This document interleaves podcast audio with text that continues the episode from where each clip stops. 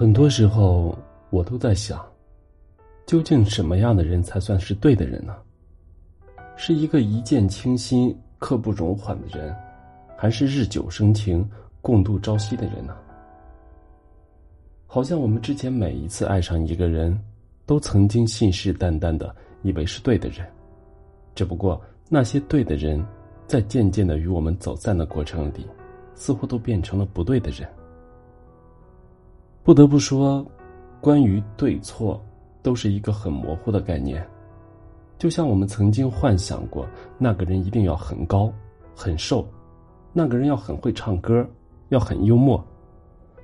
我们一次又一次的在用一个自以为对的标准，去衡量接下来要与我们共度余生的人。可即便是找到了，也许最后的结局并不是我们所期望的样子。我们谁也把控不了命运的下一秒终究会发生什么事情，就像谁也无法预知下一班的公交车上到底会遇见谁一样。那些人会陪伴我们走过一个未知的过程，也会一同看窗外的风景。他会陪伴着我们每一次的欢乐和每一场泪水，也会在分别时让我们更加懂得成长之中的一些道理。下班过后，我和潇潇坐在同一趟公交车上，他看着窗外楼宇之中的每一盏灯，然后小声的对我说道：“你看啊，每一盏灯的背后其实都是一个故事。可能有的人在家一同吃饭，一同看电视，一同陪孩子玩耍，但也可能有的人在吵架，有的人在分手，甚至有的人……”刚刚在离婚协议上签了字。接着他又问我：“你说这班车上到底来过多少人，又下去过多少人呢？”我扫了一眼车厢里，但是这个问题真的无法找到最终的答案。于是我反问他：“你认为呢？”他说：“只有两个人，一个是陪你走过一程的人，另一个。”就是陪你走到终点的人。潇潇和男朋友是在这班公交车上认识的，那个时候他们都是大学刚刚毕业。更巧的是，他们都在同一间写字楼里，家也都住在附近。就这样一来二去，两个人慢慢的熟悉了起来。他们一同背过这班车到底有哪几站，要路过多少个楼盘，也一同淋过突然下起的大雨，一同见证过。这个城市的四季分明的样子。他们计划过，未来要在哪里买一间大房子，要有一个灰色的沙发，还要养一只粘人的柯基。原本潇潇以为一屋两人三餐四季，他就是未来那个对的人。但在相处了三年之后，男生突然提出他想去深圳，追求他的梦想，可潇潇却坚持认为。生活的本质是生的惬意和活的自在，并不是委曲求全要去追求一场触不到的梦。可是后来男生还是去了深圳，没过多久，两个人也就分手了。这时候我问潇潇：“你恨他吗？”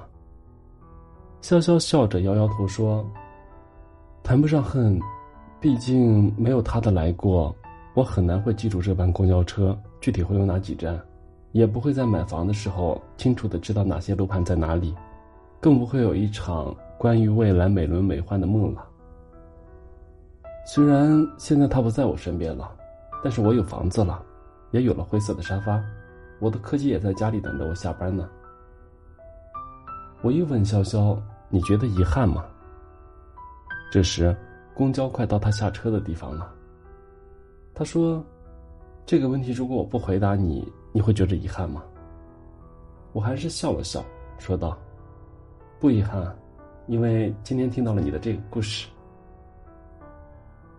他一边起身一边说：“是啊，不遗憾，毕竟他也给过我一场似真似梦的故事。”看着他下车的身影，我才发现，他也是。陪我走过一程的人。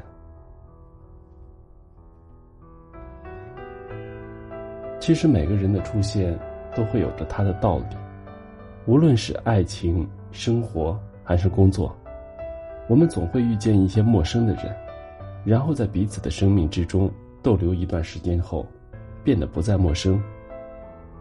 那些人会与你一同笑过也一同吵过他会带给你一些生命之中从来没有想过的惊喜，也会在这不断的变化的生命里渐渐的远去。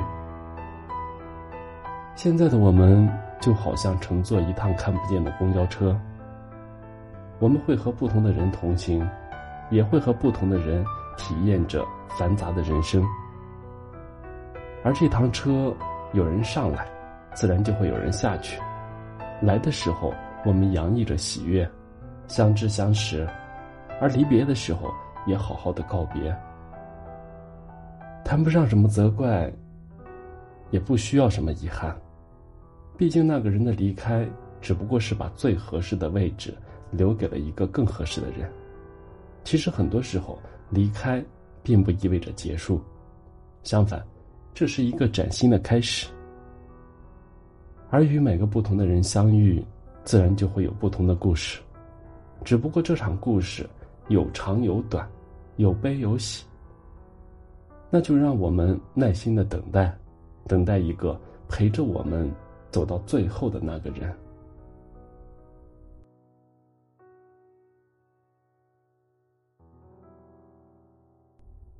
我是余生，感谢您的收听。